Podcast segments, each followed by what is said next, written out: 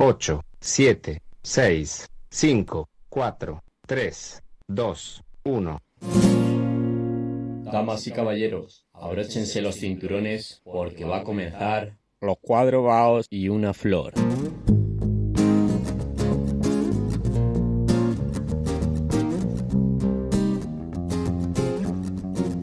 Buenas, buenas, buenas, buenas, muy buenas a todos y bienvenidos de nuevo al gran programa de referencia del cine. Esta vez presento solo porque Pedro estaba ocupado por lo que sea. Ya hablaremos de ese tema. Eh, solo quería comenzar, dar.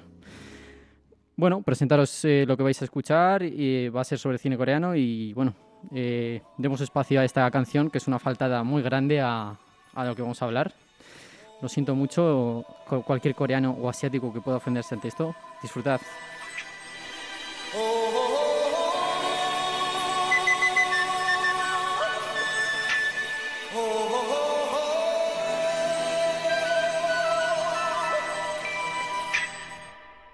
Everybody was kung fu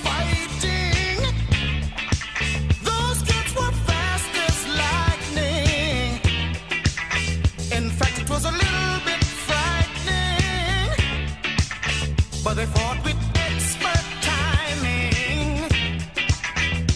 There were funky Chinamen from funky Chinatown. They were chopping them up. They were chopping them down. It's Eh, bueno, pues efectivamente aquí estamos de vuelta y, y quería presentar a todos, esta vez, bueno, de nuevo, excepto, excepto- excepto el presentador Pedro Pineda, estamos todos. Eh, Juan Ramón Tordella. ¿Qué tal, Jorge? Eh, ¿Puedes volver a hablar? Es que no, No, no, no, no me lo has cogido. ¿Qué tal, siempre Jorge? tenemos esa costumbre mítica de, de ir apagando micros. Eh, Margarita, Margarita Diez, Buenas. eh, Carlos Enrique García Gómez Pamo. Hola, buena gente. Eh, vale, perfecto. Eh, bueno, pues quería, quería ir comentando el tema de por qué no está Pedro, que me han dicho que se ha ido a Los Ángeles. No sé si lo teníais enterado del tema. Ninguno lo sabía, ¿verdad? Eh, pues nada, que estaba en Los Ángeles y, y bueno, nos ha, nos ha dejado algunas, algunas notas. Eh, me ha dicho que Juan, Juan Ramón, puedes leer lo que ha mandado el abogado, eh, que estaba allí con tema de Hollywood y demás. No sé. Hola a todos, soy el agente de Pedro y les comunico en su nombre que por motivos de naturaleza desconocida no podrá asistir a la grabación del programa en directo. Su parafilia crónica con la fisionomía asiática le ha impedido prepararse bien para este programa. Les agradece su paciencia por haberse tragado horas de paisajes bucólicos, miradas al infinito y música desafinada. Hasta más ver. Pues ahí está, ahí está, lo explica todo. De hecho, tenemos otro, otro corte de- del señor Pedro que, que ya deja todo claro. De hecho, justo me pilláis aquí en la casa de Kevin Spacey, que me he venido a hacer una visita. Como, como últimamente no sale mucho de casa, por lo que sea, ¿sabes? Tiene sus movidas. Yo me llevo muy bien con él, pues digo, vamos a visitarlo. Sin compañía femenina, por supuesto, que ya sabéis que luego se me envalentona. Estoy aquí en la piscinita, tranquilamente. Chapoteando. Así que nada, os llevaré. ¿Qué coño os puedo llevar de aquí? Pues yo qué sé, os llevaré un. Bueno, en fin, eh, pues eso, ahí, ahí ha quedado todo claro. Eh, bueno, en fin, olvidemos el tema, pasamos ya al cine coreano y, y, y dejemos todo con una anécdota. ¿Algo que comentar? ¿Sabéis, ¿Sabíais esto? O, bueno, no sé, Impactada. impactada. Qué valentía. Eh, vale, pues cine coreano, cine coreano. Eh, ¿Alguno, bueno, para empezar, eh, algún estereotipo que tengáis del cine coreano para antes de, de ir desmembrando poco a poco el, este, este sólido bloque de cemento? ¿Quieres que insultemos de primeras ya? No, no, no. ahora, tú, tú has dicho que insultar. Yo no te he comentado nada de insultar, Margarita, por favor. Perdona, es que el- la rigurosidad es nuestra arma más preciada en este programa. ¿Tú tienes algún estereotipo del cine coreano? Mm, O sea, te dicen cine coreano, ¿qué te esperas antes de saber nada? Yo o me espero películas con una gran violencia sangrienta o muchísima lentitud y personas que no saben comunicarse sus problemas y sus dramas, que se miran, que se observan y que tienen un drama cada uno quiere, y quiere llorar a su habitación, pero no saben comunicárselo. Juan Ramón, ¿algún...? Pues como desconocía el mundo, pues ni idea. Pero patadas y puñetazos y, y mucha acción, ¿eh? y estirar mucho la película. O sea, la peli es muy simple, pero la estiran Pues a más no veremos. poder, ¿eh? Ya veremos que eso a lo mejor va, va- va a pasar, sea de lo que sea la película. Eh, A por Carlos. ¿y tú alguno? Bueno, antes de ver estas películas que hemos visto para esta sesión, pues uno piensa en el cine coreano. Creo que puede ser una percepción errónea, porque a lo mejor de repente no lo es. John Woo es coreano. Eh, me has dejado en shock. Sí, me has dejado a mí también. No, no es coreano, ¿no? No es coreano, No es coreano. Pues una percepción errónea de películas de tiros eh, de- eh, Ah. que no tenían nada que ver. Y, y sí, como había visto algunas, sí pensaba que los guiones de algunas películas, pues digamos que no tenían una estructura tan típica, por así decirlo. O solían ser por lo menos más macabros, sí, sí me daba esa impresión. De hecho, yo, cuando lo hicimos yo quería hacerle a él porque vimos una película juntos de, del John Woo y, y no, no coincidía. No sé si, no sé dónde era, pero no era coreano. Yo lo habría hecho de él, vamos. Eh, vale, pues yo quería hacer como una, una pequeña introducción, que sobre, sobre todo sobre su historia, que veremos algo que queda muy reflejado, que es el- que han pasado por dos dictaduras, bueno, una, una ocupación japonesa en los años 30, luego Bueno. dos dictaduras. Eh, en 1900 ya, desde 1910 es la ocupación nipona hasta el 45, me son 30 años de ocupación japonesa y de represión y de cambiar una ideología de un propio país. Hmm. Que eso es el gran problema que tendrá la propia identidad coreana en muchas de sus películas. Sí, y el, o sea, se va a reflejar muchísimo en las películas el tema de la, de la ocupación. Ujú. Y otro gran tema es la dictadura, porque tuvieron una dictadura que censuró muchas películas, Ujú. eh, por lo que tengo entendido, una hasta el 60, descanso del 60 al 61 donde hicieron algo, y luego en el 61 otra vez dictadura Sí. hasta el 77. Sí, y también el, el hecho propio de la que durante una vez que acabó la Segunda Guerra Mundial, ¿no? Y ya es liberada por fin Corea de la, de la ocupación japonesa, no se encuentra en un momento que es una guerra, eh, la Guerra Fría. Entonces, Sí. dos bloques tan fuertes como la Unión Soviética contra Estados Unidos vuelve a ocurrir de que se vuelven a separar un país por ideologías. Entonces, ahí es cuando Corea se separa en Corea del Norte y Corea del Sur y es, una, es un país que llega a tener una guerra civil de tres años, que le destroza también. Sí, Y en el fondo nunca han llegado de, de verdad a una auténtica paz, me refiero. No han nunca han mm, sellado un tratado de paz, por tanto se supone que informalmente están aún en guerra. Entonces, las también- Coreas. Las Coreas, ¿sabes? No pasa nada porque nadie la- se impide.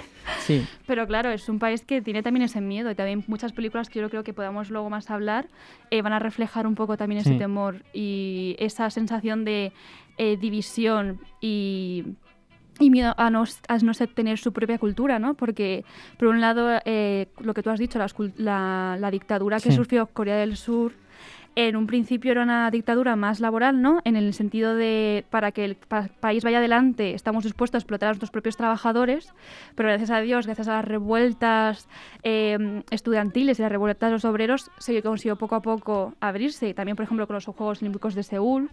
Y, eh, y ello eh, es un país que actualmente es de las mayores potencias tecnológicas, mientras que el norte es una autarquía, entonces en el fondo es un culto al líder.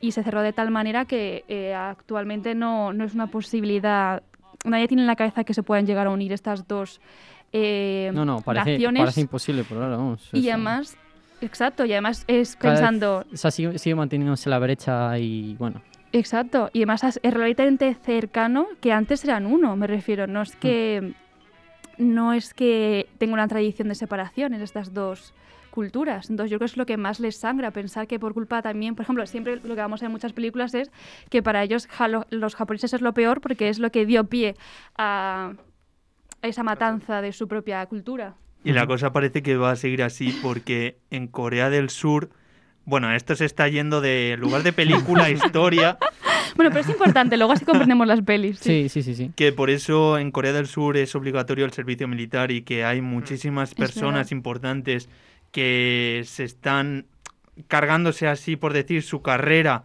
profesional, eh, ya sean directores, ya sean actores, eh, futbolistas, lo que sea, por el hecho de que tienen ese temor de que de algún día, pues Corea del Norte pudiese repetir la jugada Ujú. hace después de 70 años.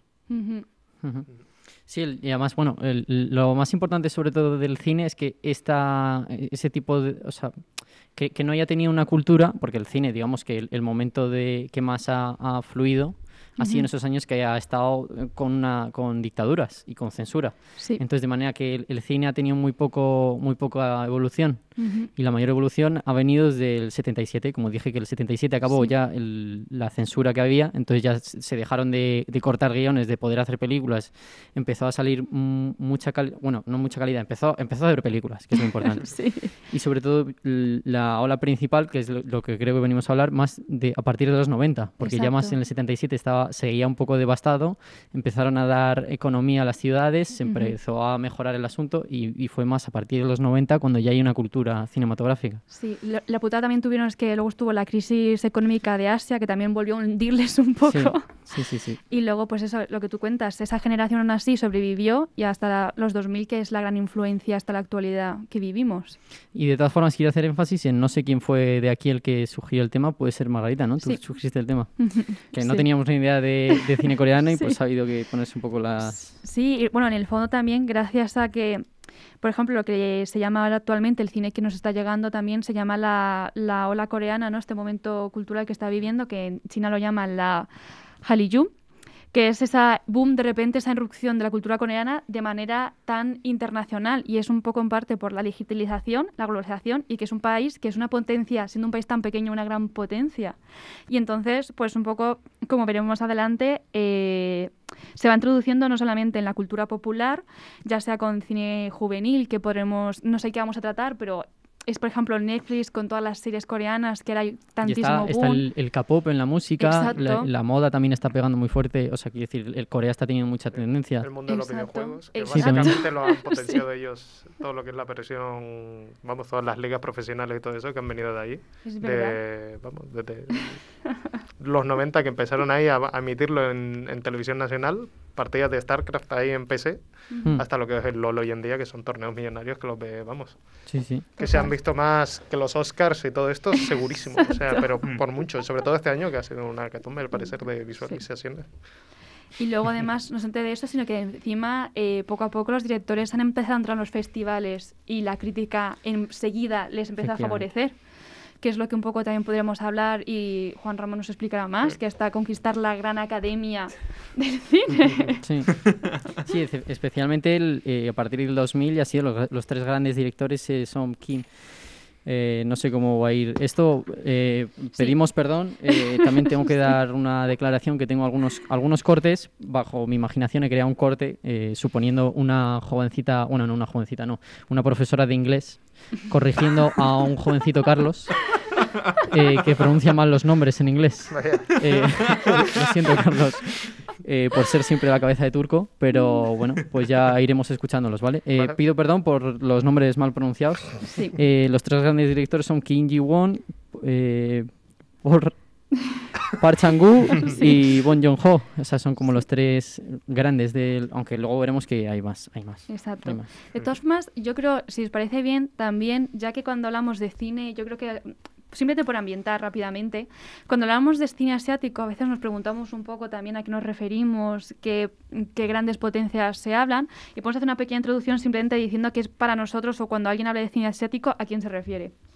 Tenemos primero el cine chino, Luego tenemos el cine de, Hong Kong, que por ejemplo en nuestro caso es muy conocido, que nosotros ya conocemos, es Wong Kar Wai, por ejemplo, que es el de In the Mood for Love.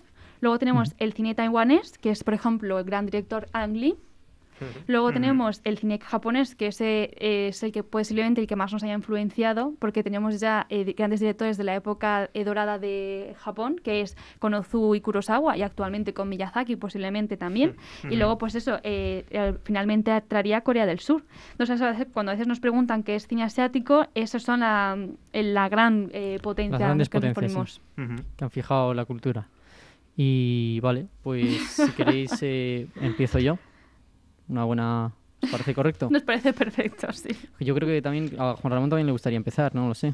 No, dale tú, dale tú. Tú Perfecto. estás en los mandos. Perfecto, perfecto. Entonces, entonces empezaré yo. Vale, vale, vale.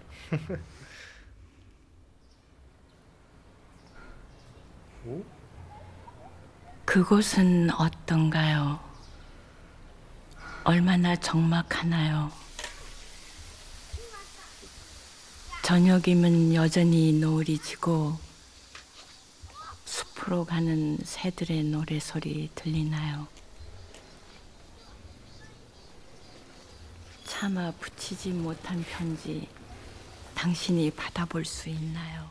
Eh, bueno, pues yo vengo a hablar de poesía, 하지 못한 efectivamente. 곡을 Vengo a hablar de 전할 수 있나요? eh, el, el- el arte, el arte del cine y la poesía a través del cine. 저는 시들까요? Eh, bueno, eh, escuchamos el, un corte, 이제 bueno, el, 작별을 하시고 una, una, escuchamos una poesía que marca el final de una de las, una de las grandes películas de este director. Eh, se llama Poesía, la canción. O sea, la canción. perdón. No, no se le ocurra mucho tampoco. La canción no. El... No, sí, es verdad que no he dado muchas vueltas a la canción. A la canción. a, la, a la película. Eh, el- la película se llama Poesía y es de Lee Chang-gong. Lee Chang-dong. Lee Chan- Lee Chang-dong. Lee Chang-dong. Lee Chan- Lee Chang-dong. Sí. Charlie, please pay attention to the class. Efectivamente. Eh, pues Lee Chan-dong, que ha sido el ministro de Cultura de Corea del, del Sur durante varios años, eh, se dedicó, empezó a hacer cine a los 40 años, donde, o sea, ya tenía vida resuelta, era profesor de escuela y decidió que, bueno, pues que tenía que darle un cambio. Eh, empezó a hacer películas y de hecho en, en 20 años o en 30 eh, tiene solo seis películas, pero las seis son consideradas grandes obras maestras de tanto del cine de- del cine, o sea, de, de coreano a- y tanto del cine asiático. Creo que es muy importante de, de este, de este hombre eh, destacar eh, la sensibilidad que tiene por el drama, porque es algo que prevalece desde el principio, bueno, el principio, justo al principio, pero prevalece durante toda su carrera. Vamos a definirlo de mi manera personal y desde lo que importa, claro, desde lo que, lo que importa de este autor. Eh, tiene seis películas, ¿vale? Greenfish, que es, fue una película de gángster en el 97, que hemos hablado justo cuando acabó la censura, digamos que es de las primeras películas, y el que, de la cual él habla como una película que quería hacer para el gran público, para abrirse paso. Entonces estaba creándose una identidad y ya posteriormente fue cuando empezó a crear películas de películas más de autor, películas mucho más, más lentas, mucho más meditadas, más sensibles, más tranquilas. Eh, empezó con, al tener tanto éxito, le dieron muchísima libertad y, y siguió teniendo éxito en cada película. Las siguientes son Peppermint Candy, eh, la cual sí que se ha visto, os habéis visto algunos, Ujú. eh, del 2000, eh, abriendo el milenio. Tú, Carlos, lo has visto, ¿no? Peppermint Candy, sí. eh, eh, comienza ya fijando la estructura de, de- bueno, el, el tema de sus películas, que va a ser el drama siempre, y empieza ya espantosamente, la verdad. O sea, no, no desvelo nada, pero, o sea, porque son los cinco primeros minutos, pero un hombre se suicida y ahí es donde comienza la película. Y ya dices, vale, vale, se viene, se viene. ¿Cuál es tu opinión de la película, Carlos? Mi opinión de la película es que sí, es un drama, efectivamente. y vaya drama. Mm, a ver, porque yo la compararía con la otra de poesía, pero sí es verdad que lo que tenía esta película es que es un poco, cuenta la historia, o sea, es un poco memento. Para el que la haya visto, pues básicamente cuenta la historia, pues de... Dios. Tiene, tiene ese toque, no me vas a decir tú que no, porque la cuenta de la historia al final es de delante hacia atrás. No, eso no tiene más. Eh, de adelante hacia atrás sí, pero... No- no digo que sea no, todo no va, continuo, no- porque no va da desvelando saltos. una trama, quiero decir, tiene, tiene un, un tono poético quizás, o sea, ya sabes el final. En cambio, en, en, en Memento vas descubriendo cosas. O sea, vas descubriendo cosas pero porque lo necesitas, sabes que hay una trama. En cambio, en esta película creo que no hay ninguna trama, eh, o sea, tampoco vas a descubrir demasiado. No hay trama, ¿eh? No sé, tú mismo, tú mismo, tú, mis- Ah. tú mismo me lo has dicho. Son que- imágenes pegadas una detrás de la otra. No, no, no, no, no son imágenes detrás de la otra, pero notas como que en cada composición, que más es algo del cine coreano, por lo menos, por lo menos de, desde- de este autor, de Lee Chang-dong, que quizás las películas no hay introducción, nudo y desenlace tal y como lo conocemos aquí, que es una narración mucho más lenta y que muchas veces acaba y dices, o sea, acaba, acaba una secuencia y dices, bueno, no ha habido, no ha habido, no se ha creado tensión, no ha desaparecido, no, no ha, no ha pasado nada, pero ha pasado todo. Entonces te está contando la vida de esa persona, pero eh, quiero decir, me parece muy poético que el, el tren que la atropella, o sea, esa es la estructura de la película, un tren que la atropella va marcha atrás y entonces vas viendo toda la vida y cómo la ha llevado la vida a ese momento.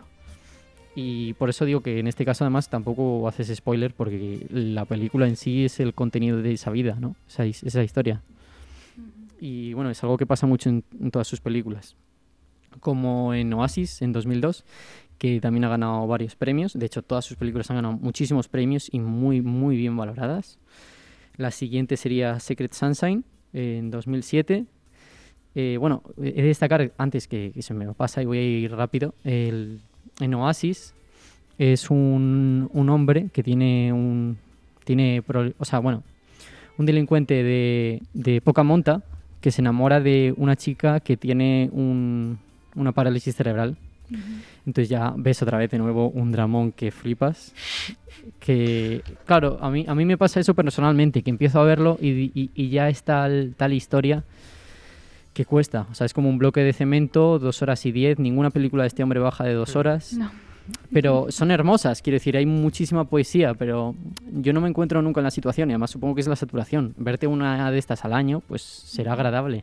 Será una experiencia culminante, eh, bonita, de la que sacas algo, pero verte 6 o 12 o la, en, es- ha sido un poco demasiado quizás. Así que quizás mi, mi opinión se, se viene abajo cuando en realidad es un excelente director.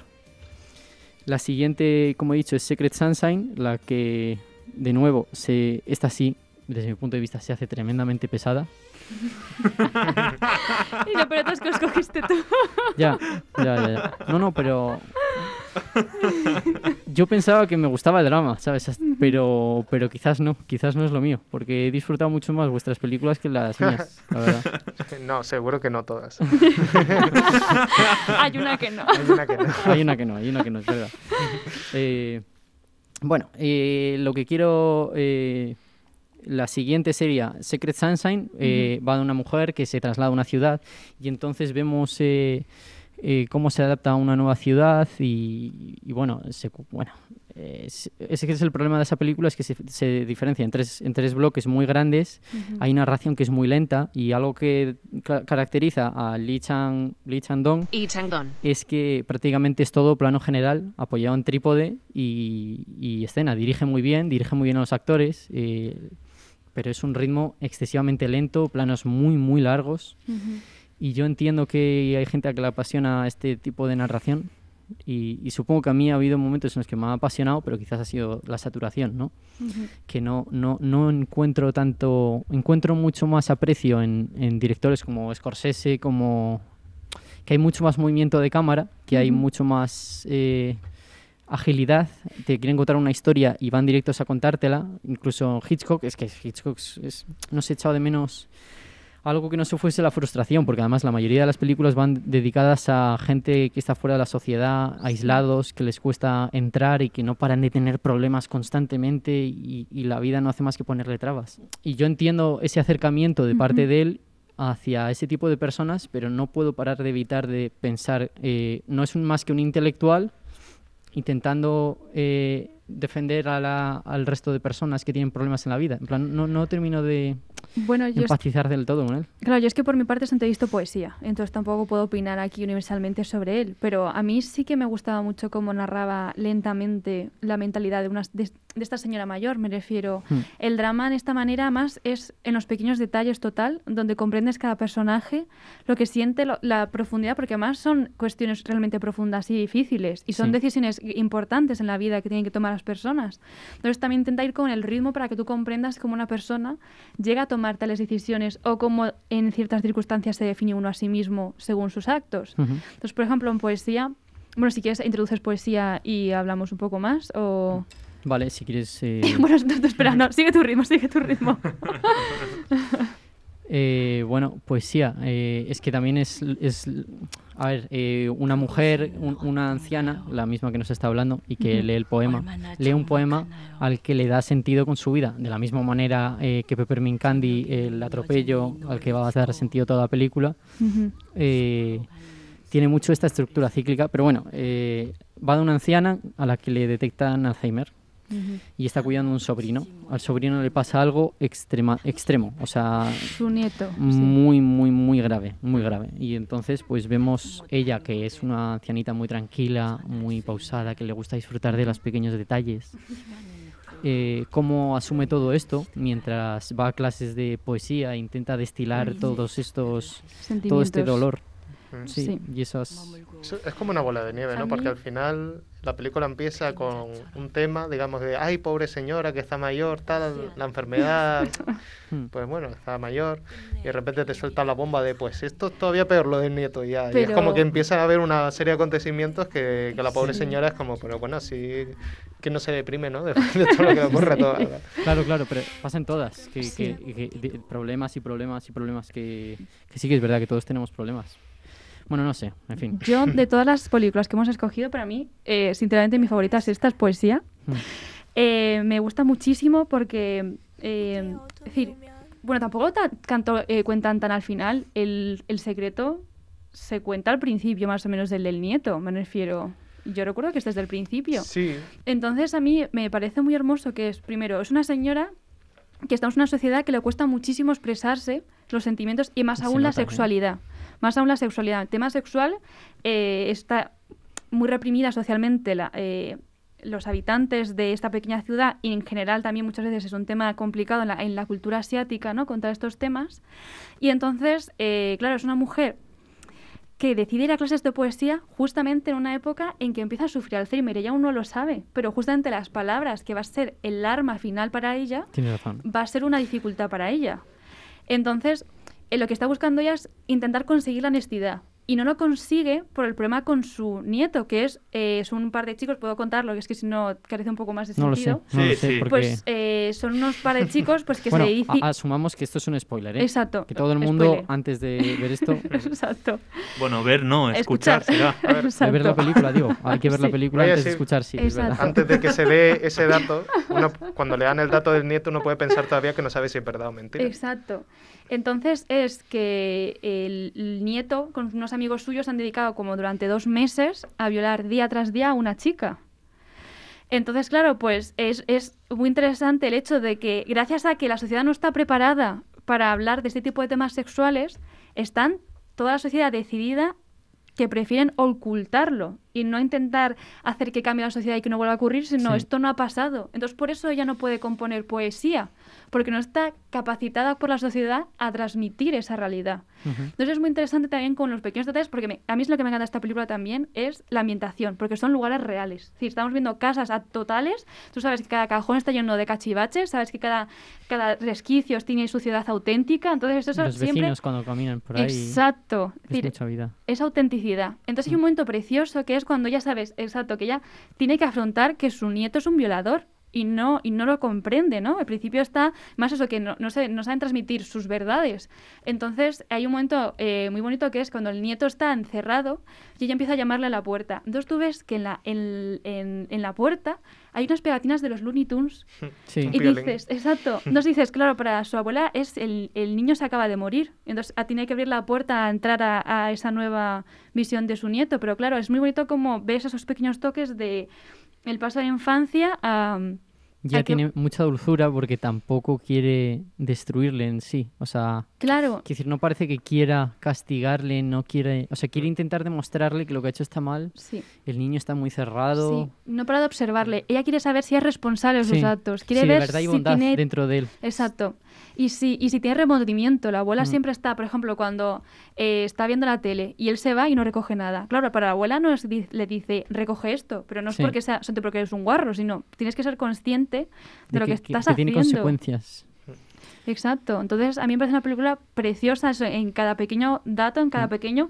Y al final ella es, está dispuesta a salvar a su nieto porque es su nieto, pero no es hasta que, de- hasta que bueno, otro spoiler, ¿vale?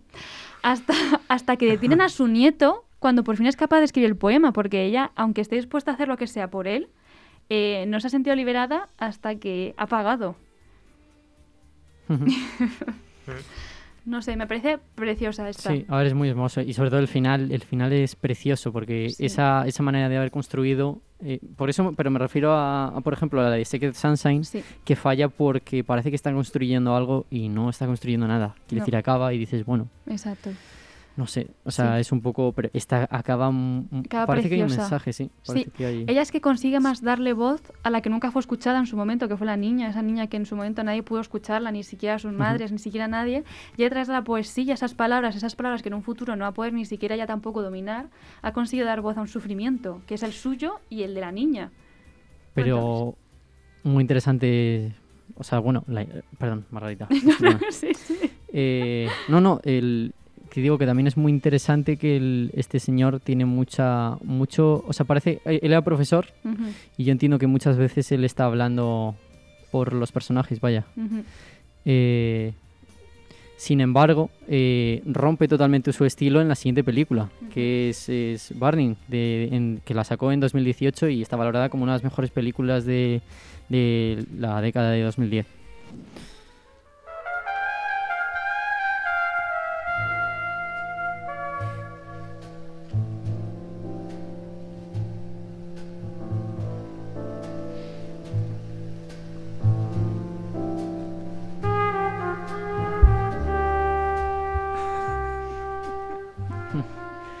Es que esta música, perdona Jorge, Miles me, Davis. me, me recuerda un montón típica escena de James Bond que tiene que ligar con la chica Oh, cuando entra en el bar. No, no. No, eh, está basado en un pe- Eh, esta sí me, ha- me ha dejado totalmente de- descolocado. Es- se basa en un relato de Haruki Murakami. Es. Perdón. Es un relato de apenas 20 hojas, el que ha alargado hasta dos horas y media, de duración dos horas y media el cual eh, por alguna razón se acerca mucho a eh, el picnic en Hanging Rock. Tiene un misterio constante, cada, cada palabra, cada frase que se dice da lugar a muchísimas interpretaciones que, que cuesta seguir y, y todo lo que ocurre da lugar a muchísimas interpretaciones. Esta sí que sé que por tiempo no la habéis podido ver, pero eh, es sorprendente, la verdad, es sorprendente. Eh, he de decir lo mismo de antes, de que quizás habría, tendría que pensar un poquito en las... Bueno, no, está feísimo que lo diga, así que no lo Dilo, voy a dilo, decir. dilo, Dilo. dilo. Dilo. O sea, yo en mi, en mi ignorancia, en mi ignorancia, digo que quizás habría que meterle un poco de tijeras a todas sus películas, que son más de dos horas cada película. Más de dos horas, y hay planos...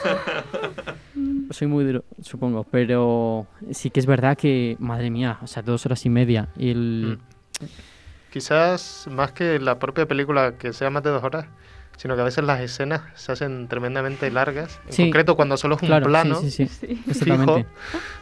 Cuando, es Que- que, que no en- termina nunca, es lo ¿eh? que te decía, hay, hay montajes de películas que, que se ha añadido eh, más, más, más contenido y ha parecido más corta la película.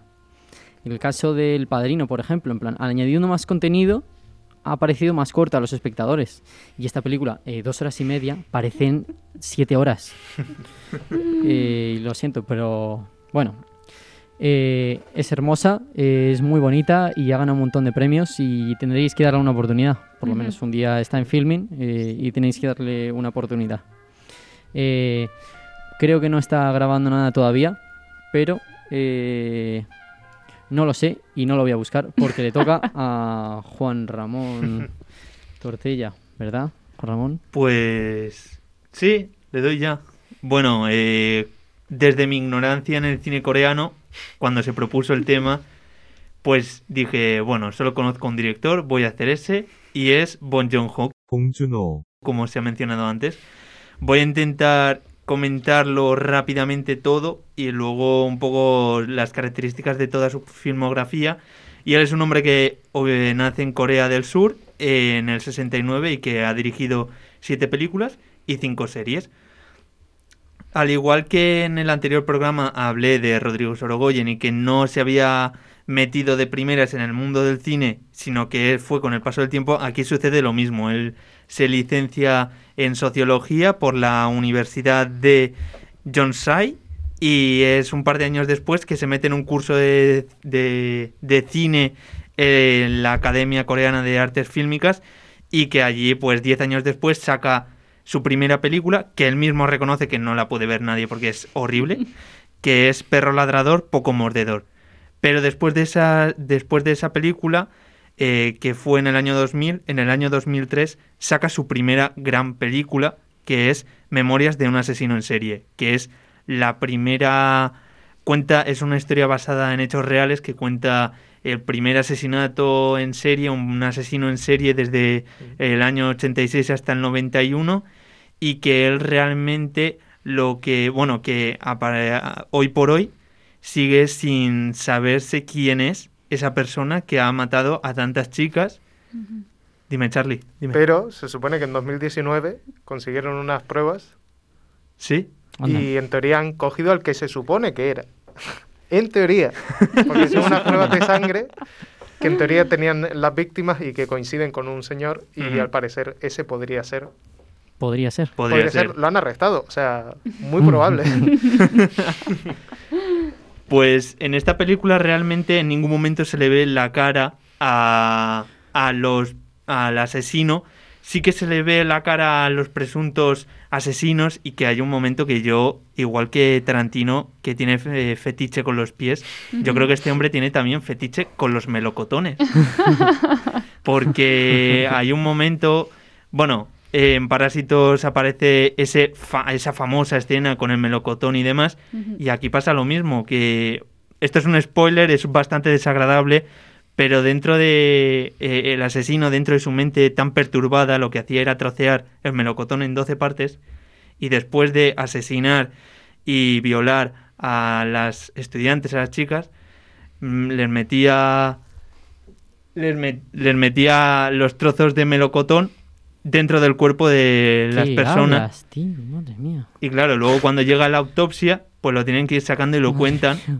Y es muy desagradable. Y él lo que quiere hacer es cambia por completo lo que es el tipo de película de thriller de policíaco, donde le interesa más pues contar un poco cómo los policías llevan a cabo sus planes en lugar de eh, centrarse en el tema de los asesinatos. Y la escena final que demuestra que no se sabe quién es, aparece en la escena final donde es bastante interesante. ¿Hay algo ahí? ¿Mm? Que si hay algo ahí. No. ¿Y entonces qué mira? Estaba echando un vistazo. Pues es algo muy raro. ¿El qué?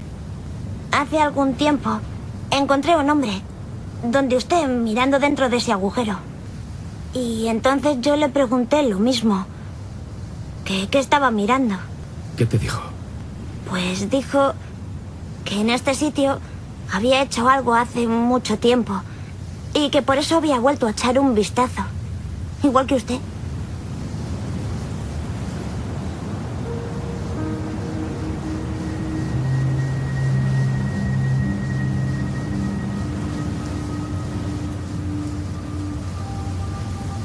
Pudiste verle la cara? ¿Qué aspecto tenía? Era alguien muy normal. ¿En qué sentido? No sé. Un hombre corriente.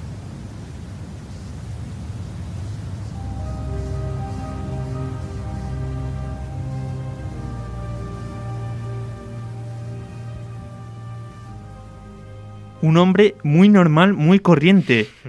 O sea, es que aquí lo que nosotros juzgamos, lo que son a las personas por su apariencia, no solamente física, sino por su indumentaria, su forma de ser y demás, al final las personas más normales acaban siendo meros asesinos. Y es aquí donde realmente empieza a conocerse, se empieza a ponerle cara al actor Song Kang-ho, Song Kang-ho. que es aquí eh, uno de los dos, eh, como, como se diría, de los dos policías, Ajá. que más adelante es el padre de la niña en Host, es el padre de Parásitos, Sí. es en la peli de Margarita el raro, el, el Sí. bueno, el malo y el raro, y es un hombre que ya sí que se le empieza a conocer internacionalmente. Pues de ahí, tres años después, saca la que es su película más exitosa hasta Parásitos, que es The Host. Y es, yo la meto dentro de la categoría Kaiju, que Kaiju en japonés querría decir bestia extraña. Y es donde aquí ya sí que se empieza a meter en un el cine de género donde antes había revolucionado por completo el cine de thriller. Recordemos que Zodiac sale en 2007 y la peli salió en 2003, o sea, lo cambia por completo el cine de thriller. Él de esta manera se de alguna manera lo que consigue es ser valiente y introducir mm, animales fantásticos, así, anim- monstruos, a plena luz del día, que Sí. con las herramientas que tenían, que eran súper precarias en el 2006, Ujú. es muy valiente. Sí que es verdad que si la miramos ahora, eh, ha envejecido muy mal. No Claro. sé vosotros qué percepción Sí, tenéis. ha envejecido fatal, sobre todo más que ahora que estamos muy pandémicos, pues ya empiezan a chirriarte ciertas Sí. cosas porque ya tienes la experiencia previa ahora. Pero, pero es fascinante, sí. Y también es verdad que el monstruo ese marino también tiene mucho que ver también con la cultura asiática, como por ejemplo Godzilla o Claro, lo los kaijus, lo que justo dijo. Exacto, exacto. Voy a decir que, claro, comparándola luego con la de Okja, Sí. eh, ha mejorado mucho los efectos de una pelea a otra. Entonces, diga- pero digamos que Muchísimo. entonces Fascinante. ahí ya es más por tiempo, quizás, que por, no porque no le hubieran echado ganas en su momento, sino Ni- porque la tecnología también ha avanzado mucho. Pero porque Nokia tiene detrás una productora como es Netflix. También. Claro, han pasado que 11 años de entre peli y peli, pues la tecnología ha evolucionado. Y no solamente cuenta la historia de un monstruo que a través de unos productos químicos que lanza un laboratorio al mar, pues eh, aparece un monstruo, sino que también cuenta la historia de un virus que, a fin de cuentas, yo cuando lo estaba viendo decía, es que no puede ser que lo que yo esté viendo lo estamos viviendo, que es que la gente esté obligada a ir por la calle con mascarilla, que lo normal es ir con mascarilla, que existe un virus y realmente al final no hay virus. Y lo dice uno de los médicos eh, en una escena casi al final. Ya veremos Tren a Busan, ¿eh? Ya veremos Tren a Busan, ¿no? Sí. Eh, discúlpame, Juan Ramón. Esto es estrictamente confidencial. Incluso en nuestro equipo hay muy pocos que sepan lo que voy a decirle. Sería una tumba, doctor. Al difunto sargento White, el primero en ser considerado víctima del virus, se le practicó una minuciosa autopsia y no se halló ningún virus. Murió de shock durante la operación. Y tampoco se halló ningún rastro de virus en los pacientes en cuarentena. Resumiendo, hasta el momento no existe absolutamente ningún virus. Este he sido un niño malo. Entonces, por una semana, no tengo una de las tres redes. Ay. Y empezamos por el bicho. Se ha dicho que yo he dicho, que han dicho, que yo he dicho que el bicho no existía. Quien quiera y tenga paciencia y tenga modo, puede acceder a estas páginas y contrastar que cuando os llegue una noticia, vayáis a buscar, hagáis el esfuerzo de buscar más allá, que no os paréis solo con una voz. Hay que escuchar muchas campanas. Al final Miguel Bosé tenía razón, ¿eh? razón, ¿eh? Toda la razón. No hay virus, no hay virus. De modo que nos tenemos que quitar ya la mascarilla porque no hay virus. Yo recuerdo que... el bicho... Sí. qué lío se hace, qué lío se hace, ¿eh? Hay una escena súper mítica en esta película que es cuando uno está Ujú. estornudando en el suelo, todo el mundo eh, estornudando y todo el mundo se asusta porque un autobús les eh, salpicaba y sí, demás. sí, sí. Que yo recuerdo que en plena pandemia ponían todo el rato ese, ese meme total.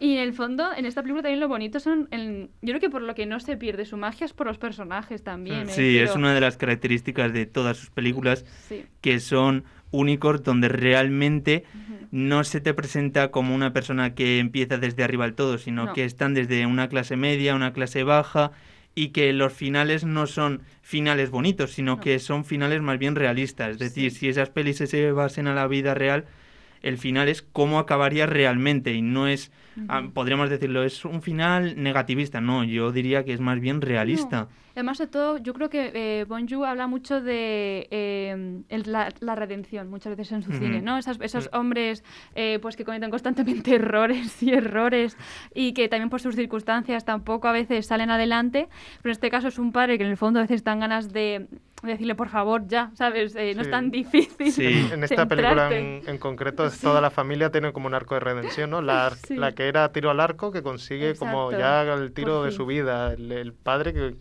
hace de buen padre, por así decirlo. y el, el, el que era el tío, también el oficinista, también lo da todo, ¿no? Por la sobrina. Al final, pues todos hacen como lo posible por salvar a la hija. Sí.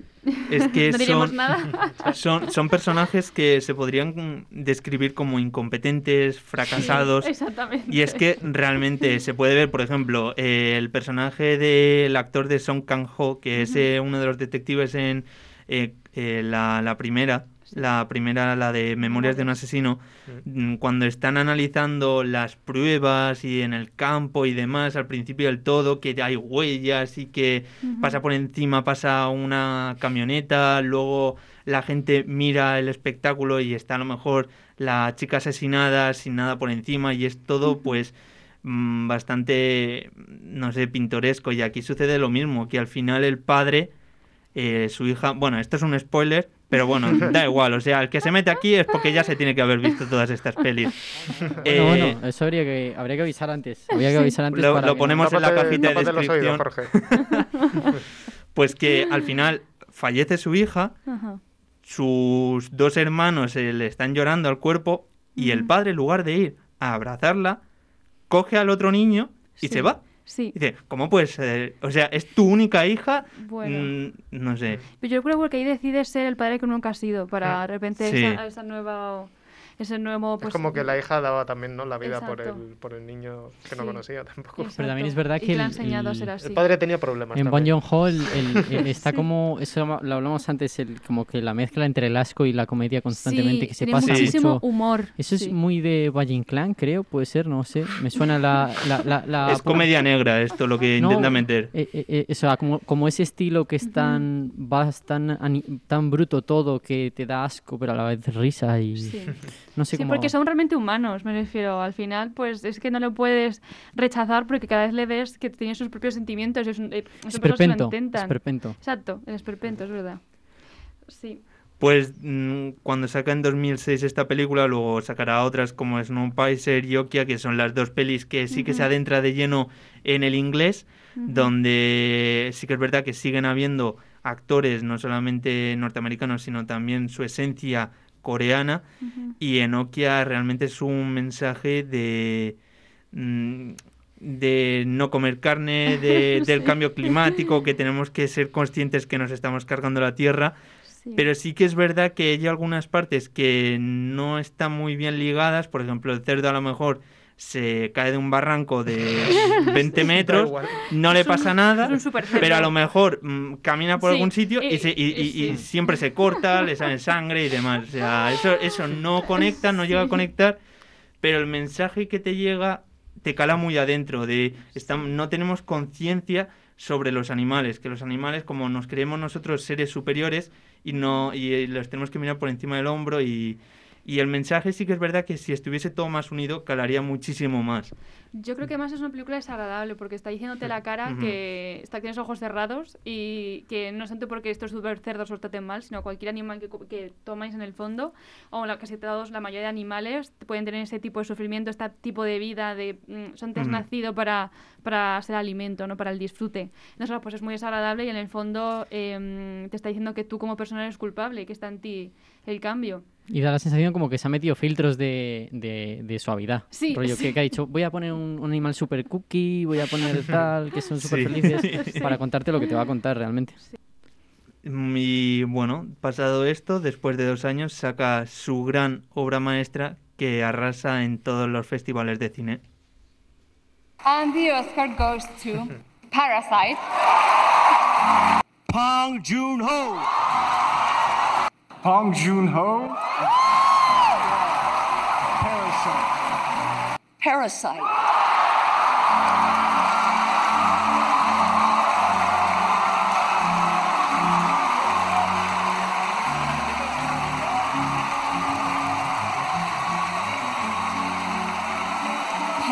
Parásitos tiene seis nominaciones a los premios de la Academia y es la primera película que no está en inglés en ganar el premio a Mejor Película. Y con este ya suman cuatro Oscars esta noche.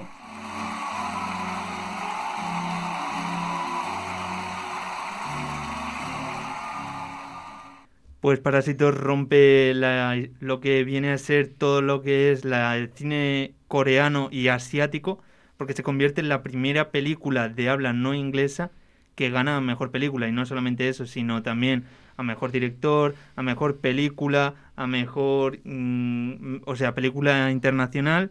Y no sé si a mejor guion, mm, no sé si me estoy colando, pero que rompe un, un hito porque en Estados Unidos no se suelen doblar las películas y consiguió una recaudación tan semejante, bueno, la cifra es estratosférica, no sé si recaudó 233 millones de dólares y la gente se animó a ir al cine y ver películas en coreano.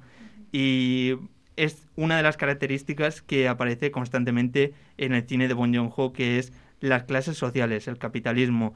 Eh, se representa a la perfección, bueno, para los que no lo han visto, es una familia que se adentra dentro de otra familia y se convierten en propios parásitos y que está basado en hechos reales, que hay casos, no esta familia como tal, pero sí que hay casos así que se apoderan de otros a su costa y no se dan cuenta. Y ejemplos que he visto que se vean esas diferencias sociales, el entresuelo es el símbolo donde viven de la familia que está en peligro del naufragio. Las escaleras que parecen una tontería, los ricos siempre suben las escaleras y los pobres siempre la bajan. Es algo que no me había dado cuenta, pero sí que es verdad. Los sótanos, en los sótanos, todo lo que te puedas imaginar que pueda ir a peor, aparece en los sótanos. La tormenta, que es el símbolo de la desigualdad, donde los ricos en ningún momento se mojan y los pobres, los que están abajo del todo, están constantemente mojándose y se tienen que refugiar de alguna manera. Y que esa clase social no solamente se ve aquí, sino que también se ve en Nokia, cuando en la escena final, la niña, mm, cuando tiene que hablar con la jefa de esta empresa de carnicerías y demás, ella no entiende, la jefa no entiende en ningún momento el lenguaje de la amistad ni de los sentimientos y demás. Ella solo entiende el idioma del dinero. Y cuando la niña le presenta el cerdo de oro, aquí ya sí que lo entiende. Y es algo muy significativo.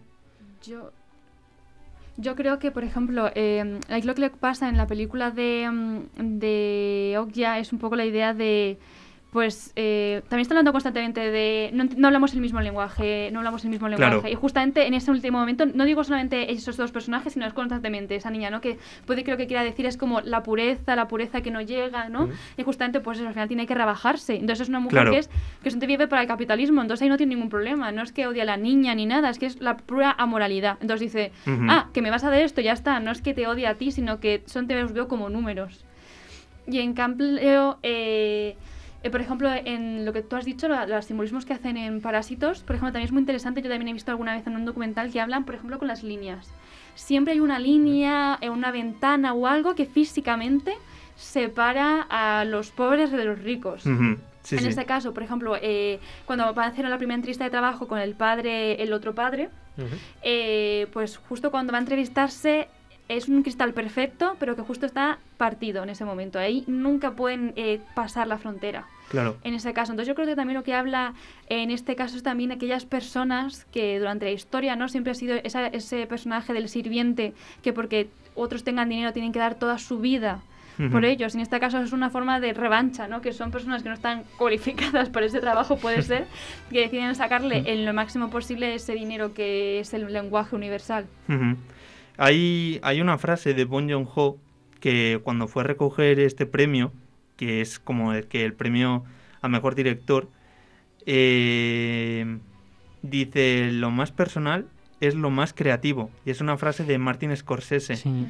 Y de esa manera Muy él verdad. todo lo que hace eh, tiene esa cierta esencia que sacó de sus estudios de sociología y que hace críticas constantes a la sociedad y a todo lo que está sucediendo en la actualidad y ninguna película se repite de otra y se intenta alejar de todo lo que ya existe y él crea como su propio universo y es valiente y es lo que hace falta en la actualidad y me, pare- me ha parecido mentira que me haya tenido que ir hasta el cine coreano para ver películas tan tan diferentes a lo que se está viendo Sí.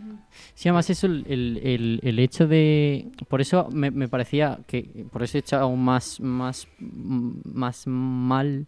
He criticado mucho a mi director. Porque parece como que se empeña en el purismo de intentar representar la realidad tal y como la conoces. Mientras ir al cine puede ser vivir unas experiencias, vivir algo que no has vivido, historias que quieres ver, que quieres conocer. No la vida de uno que tiene Alzheimer, que le falta una pierna, que va a morir. y, y dos horas y media. Claro, pero, pero sí que es verdad que me parece mucho más interesante interesante ir y ver la historia de Bon Joon-ho, que crea un universo increíble, eh, muy comprimido, denso, que puede sacar muchas interpretaciones, que da posibilidades de hacer cosas, a intentar eh, explicar el origen del mundo y por qué somos como somos. O sea, no sé, somos como somos porque por razones muy raras, pero no puedes empeñarte en poner a, a mostrar todo en una película. Ahí- mí es lo que- es lo que Está pasa. rabioso, Jorge. Ahí, ahí, rabioso, para que rabioso. veamos un poco la humildad de Bon Joon-ho cuando le hicieron una entrevista justo después de Parásitos y la fama fue tan alta que él no se la esperaba de esta manera. Me he preguntado el porqué de este éxito. No me lo podía ni imaginar cuando estábamos rodando. Personalmente, solo creía estar filmando una pequeña película coreana, ignorante de que tenía su propia fuerza, de que nos iba a dar tantas alegrías. Pero bueno, no era consciente de que podría ser tal éxito en Estados Unidos, en Japón o en Francia. Tengo que reflexionar sobre ello, aunque ahora estoy más ocupado acostumbrándome a esta situación y tratando de sobrevivir a los acontecimientos. Y bueno, Jorge, por mí ya mi parte ya ha acabado. Eh, te pido disculpas, Juan Ramón. Nada, nada, nada. Eh, bueno, eh, y vamos ahí con el interesante, Uh. interesantísimo Carlos, ¿no? Que nos trae algo muy jugoso. Traigo aquí el Emociones. último blockbuster de, de la vida. Lo siento, Carlos, si me cebo con los cortes, ¿vale? Perdóname. Si te sebas, ¿en qué sentido? Eh, ya lo entenderás. Uf, vale. Bueno, empezamos con un director que se llama John Sang-ho. Charlie, you Que... must correct your pronunciation. Ok, Miss Margaret. Vamos a ver. Este señor, con sus 43 tacos, eh, se graduó de la Universidad de Sanyung con un título en pintura occidental. Charlie. Lo Carlos. Bueno, y a partir de ahí creó su propio estudio, ta, ta, ta, Dada Show, en 2004 y empezó a hacer películas de animación. Y su pasión es esa, básicamente. Eh, hizo, la primera que hizo fue la del Rey de los Cerdos, que hablaremos a continuación, que fue su primera película y que fue bastante aclamada. Ujú. Sorprendentemente, la verdad. Sí, sorprendentemente. Incluso estuvo nominada a Mejor Guión y, Y ganó en y ganó. en algún- ha ganado premios a Mejor sí, Guión. sí, sí, sí. Y bueno, básicamente lo hizo otra película luego que se llamaba The Fake, hizo otra que era Seoul Station y haciendo esta de Seoul Station se les propusieron la idea de, oye, esta idea es muy buena, la película de zombies tal, que por qué no la haces versión persona. Eh, ta, ta, ta, ta, le empezaron a dar la bulla y el mismo año que se estrena Seoul Station, estrenan dos meses después la de Tren a Busan, que ahora mismo es su película más conocida y que, bueno, tuvo su boom de taquilla y también su apogeo de cine coreano antes de Parásitos, pues se estrenó esta y era como, oye, es una peli de zombies coreana, pero, pero míratela porque mola, la verdad es que mola. Sí. No tiene mucho más, o sea, no le busques aquí que sea la que después sería Parásitos, ¿no? En el sentido de profundidad. Bueno, pero tiene su, tiene su aquel, la verdad, también para mí, Tren para Busan. O sea, tiene su profundidad, Ajá. pero no en ese sentido Sí. de búscale todo en la estética y en cómo, no en las líneas, Sí. como estabas diciendo. Sino, es más es literal, es, más literal. A ver, los zombies es te comen, pues ten miedo a la masa, ¿no? Ten miedo a, a la masa uniforme que viene a por ti. Ten miedo al virus también, al coronavirus de nuevo. Ya, a mí, yo cuando nos propusiste esta, yo te odié un poco porque es que eh, los zombies es como los mayores pánicos de mi vida y sobre todo el zombie rápido. Es que el zombie Después rápido... de los payasos, ¿no? Después, después de los gorilas, la gente disfrazada de gorila. Concretamente, o sea, que el planeta de los Gorila. simios, para Margarita, esa su mente hace... No, no, en 2001 a Odisea del Espacio, el principio lo paso fatal, sobre todo cuando se empiezan a pegar unos a otros, eso es lo peor. Pero es verdad que lo bonito de los zombies es que es como un western en el sentido de el ser humano se muestra tal y como es. Plan, me refiero, tú como esencia de persona, cómo es realmente en esas circunstancias, si eres cuando demuestras como, si eres puro, si eres de verdad buena persona, o si eres cobarde, o si en el fondo son quieres supervivir, ¿no? Un poco, es esa, es esa cuestión. Y es lo bonito de de la idea zombie. Que, pues eso, eh, yo a veces piensas, ¿cómo sería yo? ¿Qué sería capaz de hacer? Eh, sería como ese personaje que desde el principio la niña dice que es malo, que es capaz de mm, tirar a todo el mundo a- por detrás para, para sobrevivir, en este caso. Y luego, por ejemplo, a mí lo que me encantan de las películas de zombies es eh, justo antes de que todo el mundo sea consciente de que los zombies existen y cuando hay personas que se empiezan a dar cuenta. Entonces hay como esos dos mundos aún no se conocen, ¿no? Entonces hay un momento muy bonito en la película que es que la niña ve algo raro. Entonces salta Sí. a mirar a su padre.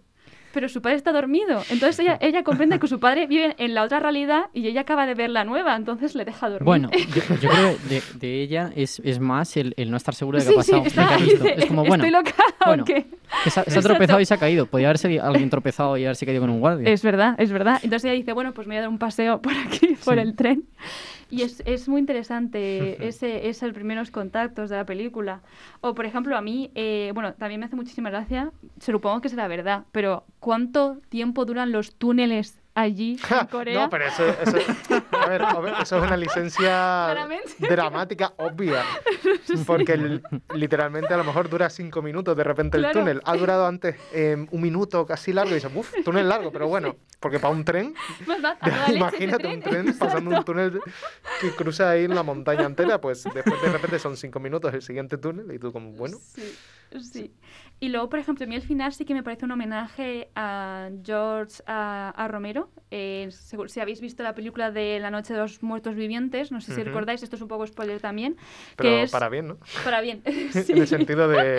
no es- Exacto. no es que dramático. ju- ya, justamente la película de George A. Romero eh, acaba con los militares también intentando salvar la población que queda viva y confundiéndose en este caso también es una crítica al racismo de la época, pasa lo que pasa. Mientras que justamente en Tren a Busan ocurre lo mismo, pero al final, gracias al amor ¿no? que esta niña siente por su padre, eh, se salvan. Ella es- bueno, se Ujú. salvan y es, eh, no diremos quién. Le da por cantar. Le da por cantar y se. Que yo pienso, se supone que se acercan con el ruido, pero bueno. Le da por cantar, sí, da lo por cual no tiene mucho sentido, pero es que si no, no, no había final, ver, no, sería sí, cero positivo. tiene todo el sentido del mundo. Quiero decir, la niña se sabía esa, esa canción perfectamente. Sí, sí, que es y para además su tiene, padre. tiene la, la- la resolución que te la planteé al principio de esa es la canción que se sabe perfectamente. Y, Sí. y lo que quería era que su padre la cantara y la canta cuando está muy triste. Sí. Entonces en ese momento que ve todo perdido, empieza a cantarla. O sea, me parece... Es decir, eh, emociona- Te emocionante Te casa. estás metiendo en un túnel en el que no ves nada, Sí. nada, y, y sabes que la vas a palmar, porque decir, está todo lleno de zombies. Y te estás metiendo en un sitio en el que hay muchísima oscuridad y si te vienen, es que, no sé, Ujú. yo entiendo que una niña en un estado así se ponga a hacer lo que le calme, Ujú. que pueda ser cantar. Hay gente que se pone a contar cuentos cuando está muy triste, o sea, cuando tienes mucho miedo en una situación. Ujú. Bueno, yo por lo menos a veces lo hago, de ponerme a cantar en un callejón, ¿sabes? No voy a reconocer nunca más.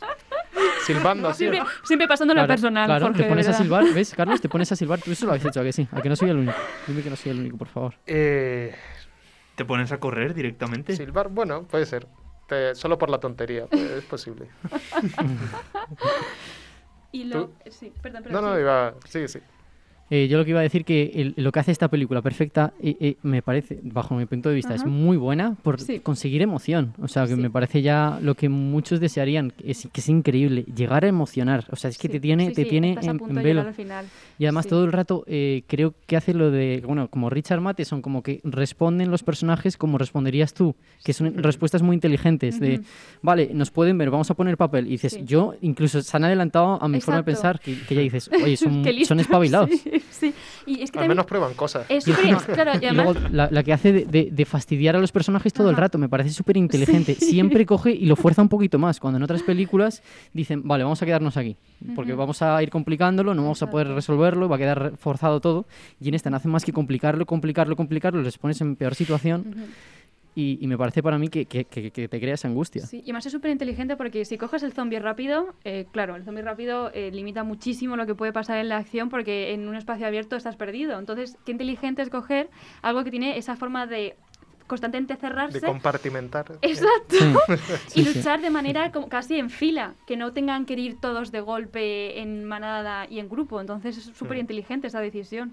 Y luego yo haces viéndola, supongo que también es una tontería, pero también eh, estudiando sobre la historia de Corea, cuando hubo la guerra civil, eh, el único momento, la única ciudad que nunca fue tomada por Corea del Norte en la guerra civil eh, que tuvieron fue justamente Busan.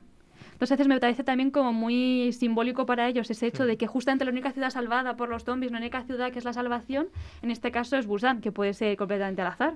Pero bueno, es, es interesante también planteárselo, ¿no? Porque es una película que también habla de, de ese miedo, ¿no? Ese terror que puede estar simbolizado ahí. Si tiene algo que ver con la ocupación japonesa. también puede ser.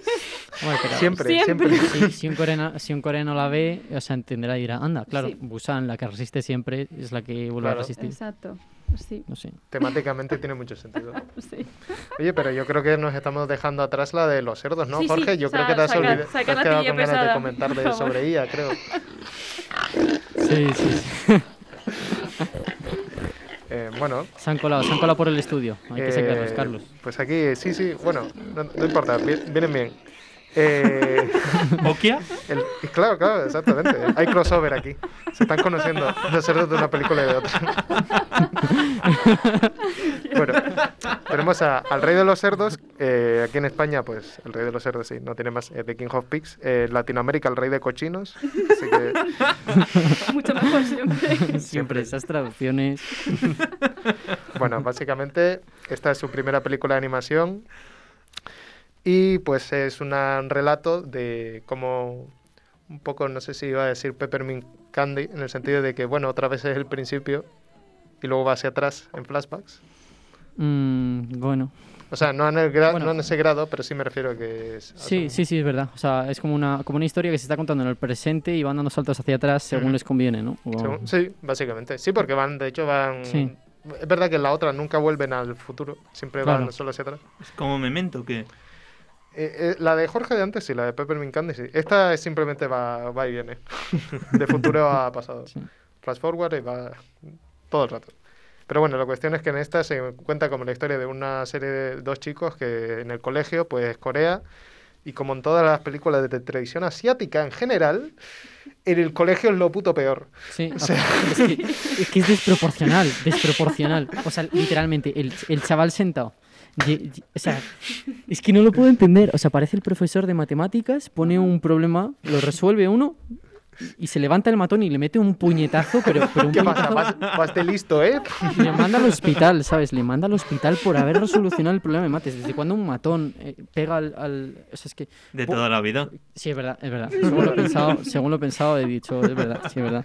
Pero por resolver el problema de mates, es como, estás destrozando el ambiente de la escuela, le dice, y le pega un puñetazo que lo, que lo podía haber matado, ¿sabes? Se, se caen las mesas y, y- bueno, es que es desproporcionado, Carlos. Lo que sí llego a ver en estas películas siempre cuando es en el tema drama, porque a lo mejor en el tema usan no, pero cuando son los personajes estos están siempre carcomidos por lo que le está ocurriendo. En el caso de todas las de Jorge y, y esta en concreto es que los coreanos van como acumulando todo lo malo que les va pasando, ¿no? Como que lo retienen y al final siempre es un final explosivo. Sí. En el sentido de o se matan ellos o la arma es Sí, muy gorda y, sí, sí, sí, y matan a alguien. Pero siempre tiene que ser explosivo. Tiene que acabar por lo alto, si no... Pa- Parásitos, por ejemplo, sin ir más lejos. El Exactamente. final, bueno, Exacto. bueno. Y Pachanguk también, exactamente. Así que yo no sé si eso es una crítica general de todas las películas, de que no saben cómo dosificar esa, esa rabia o todo lo malo que les ocurre, que o acaba en, en lo máximo o no acaba en nada. Bueno, aquí también hacemos eso, de introducción, nudo, desenlace. El desenlace tiene que. A veces se fuerza incluso. Hay películas que tampoco tendrían por qué tener desenlace. Yo creo que también hacemos esos errores en la estructura. Que a lo mejor nosotros, nosotros tenemos otra estructura diferente y caemos siem- muchas veces en ello. Ah, yo lo llevo. Yo me defiendo. Yo defiendo, les defiendo a ellos. Yo Puede me ser. pongo de su lado. Bueno, Jorge, y de esta película te ha encantado todo, ¿no? ¡Buf! ¡Oh, Dios! ¡Qué, qué impotencia, de verdad! ¡Qué impotencia, Carlos! ¡Qué impotencia! Era hora y media, ¿no? Hora cuarenta. Era, eran dos horas y diez, creo, ¿no? ¿Qué dices? No, no, Era hora no. y media. No, no. Eran 90 como Madre mía. mucho. Hora, hora y media. Pues a mí se me hizo así, ¿eh? Eh, eh, es, es- es- para mí, o sea, si ya voy a ir a dar mi punto personal, o sea, Usaban rotoscopia. La, la animación, no sé si es rotoscopia, porque nos, nos pusimos a ver leer críticas y decían que había partes de que rotoscopia. A mí no me lo parecía rotoscopia. Pero la animación no es nada fluida. Los niños de 14 años parece que tienen 40 años. No verás flexionar rodillas Claro, nunca. caras deformadas. O sea, de hecho, aparece el mismo, el- el- los mismos personajes de viejos que de jóvenes. Muchas veces dices, es que es más joven de ¿verdad? viejo que de joven, ¿sabes? Y, y- y luego hay problemas eh, de, que, de que saltan frames. Entonces yo no sé si quizás nosotros que nos hemos metido a más a hacer cortos en animación o lo que sea, ya más, vista de, de ponerse muy obceca con esas cosas. claro. ver eso. Pues eh, movimientos muy, muy locos, eh, muchos saltos, desagradable y, y- y a veces obcecarse con, con- con ciertos frames, ¿sabes? Con, con ciertas imágenes que, que tampoco son especialmente bonitas, mal resuelto. el- es que hay unas cosas que dices, pero por favor. Bueno. Y luego el guion ya, ¿cómo puede haber ganado un, curso, un curso de guion, por favor? No sé, no lo sé. La verdad es que además, en ese eh, sentido. Vale, es que vamos a destriparla y espero que nadie eh, malgaste su tiempo viendo esto. por el bien del, del Claro resto de que sí, personas. claro que sí. Es que el final dice, eh, le están haciendo bullying, ¿no? Al chaval. La solución es que uno se suicide. Claro, dice, tengo, tengo que hacer un suicidio público, así se soluciona el problema. Claro, dices, eh, están dando palizas, palizas de muerte a los chavales, de mandarlos al hospital en medio de las clases, Ajá. pero, pero no esperando fuera del colegio, no, no, en medio de la todo el clase. profesor ahí delante. Claro, rollo, le pega un puñetazo, se caen todas las mesas, se esparce por todos lados, no, se- se- mucho que- ruido mirando a la gente. Que llega, el otro matón, profesor, lo ve amoratado al niño. Oye, ¿qué te ha pasado? Nada, que me caí. llega, llega y le ve. Pero que está abultadísimo, o sea, parece el hombre elefante de repente. el niño. Y, y le, habían, le habían orinado además encima Sí, al sí, chaval. Mío, o sea, le han orinado la cara hinchada que no puede ni ver y dices, ¿qué, qué tal? ¿Qué, qué, qué vienes a decir? ¿Me vas a decir la solución de mates o te vas? O sea, es como, qué ridículo todo. Pero es que así los curten para cuando vayan a la mili. Claro, claro, ya- claro. Así, así van de tochos, claro. Suicidio público, la solución, claro. Era eso. Si es que era eso. Era obvio. Estaba delante nuestro todo el De rato. verdad. No sé, yo no, no, no entiendo nada de esa película. Pero Que no- nada. Que no tenía sentido. Claro, si uno se suicida, no dejarán de pegar. Y, y llegaba un punto que, que había. Qué buena conclusión. Sí, no, no sé. Muy buena, No, ¿eh? no se entiende ningún motivo. Sí, además se pega todo Dios en esa clase, o sea. Sí. Y además, Carlos, hay- hay, escenas tirando al final que ya dices, ¿esta escena qué, qué ha dicho? O sea, no ha pasado nada en la escena. Le dice una cosa a uno, le responde el otro y dices, ¿qué ha pasado? ¿Qué ha pasado? ¿Qué ha pasado? ¿Qué ha pasado? Y además parece, yo no sé si es ahorro de, ahorro de animación al máximo, que, que hay escenas en las que... eh, no sé si es por, por, ahorrar, por ahorrar trabajo, pero que, que solo hablan tres personas. Ujú. Entonces, una situación que se debería haber arreglado de otra manera, la, la hablan, entonces supongo que la animación es mover la boca y, y- y siguiente escena. Muy básico, sí. No sé. O que se, los ladeas un poco para que parezca que se van. Tal. Bueno, ya pasando a la siguiente, para no darle más bola a una peli que no, que no tiene más vueltas que darle, la verdad. Eh, la última que ha hecho, bueno, no es la última, porque recientemente han estrenado la de Península, pero la que, eh, digamos que han puesto en Netflix y la han publicitado, no ha tenido el mismo éxito que la de Busan, pero bueno, ha tenido cierta... La gente la ha visto, por lo menos, en Netflix.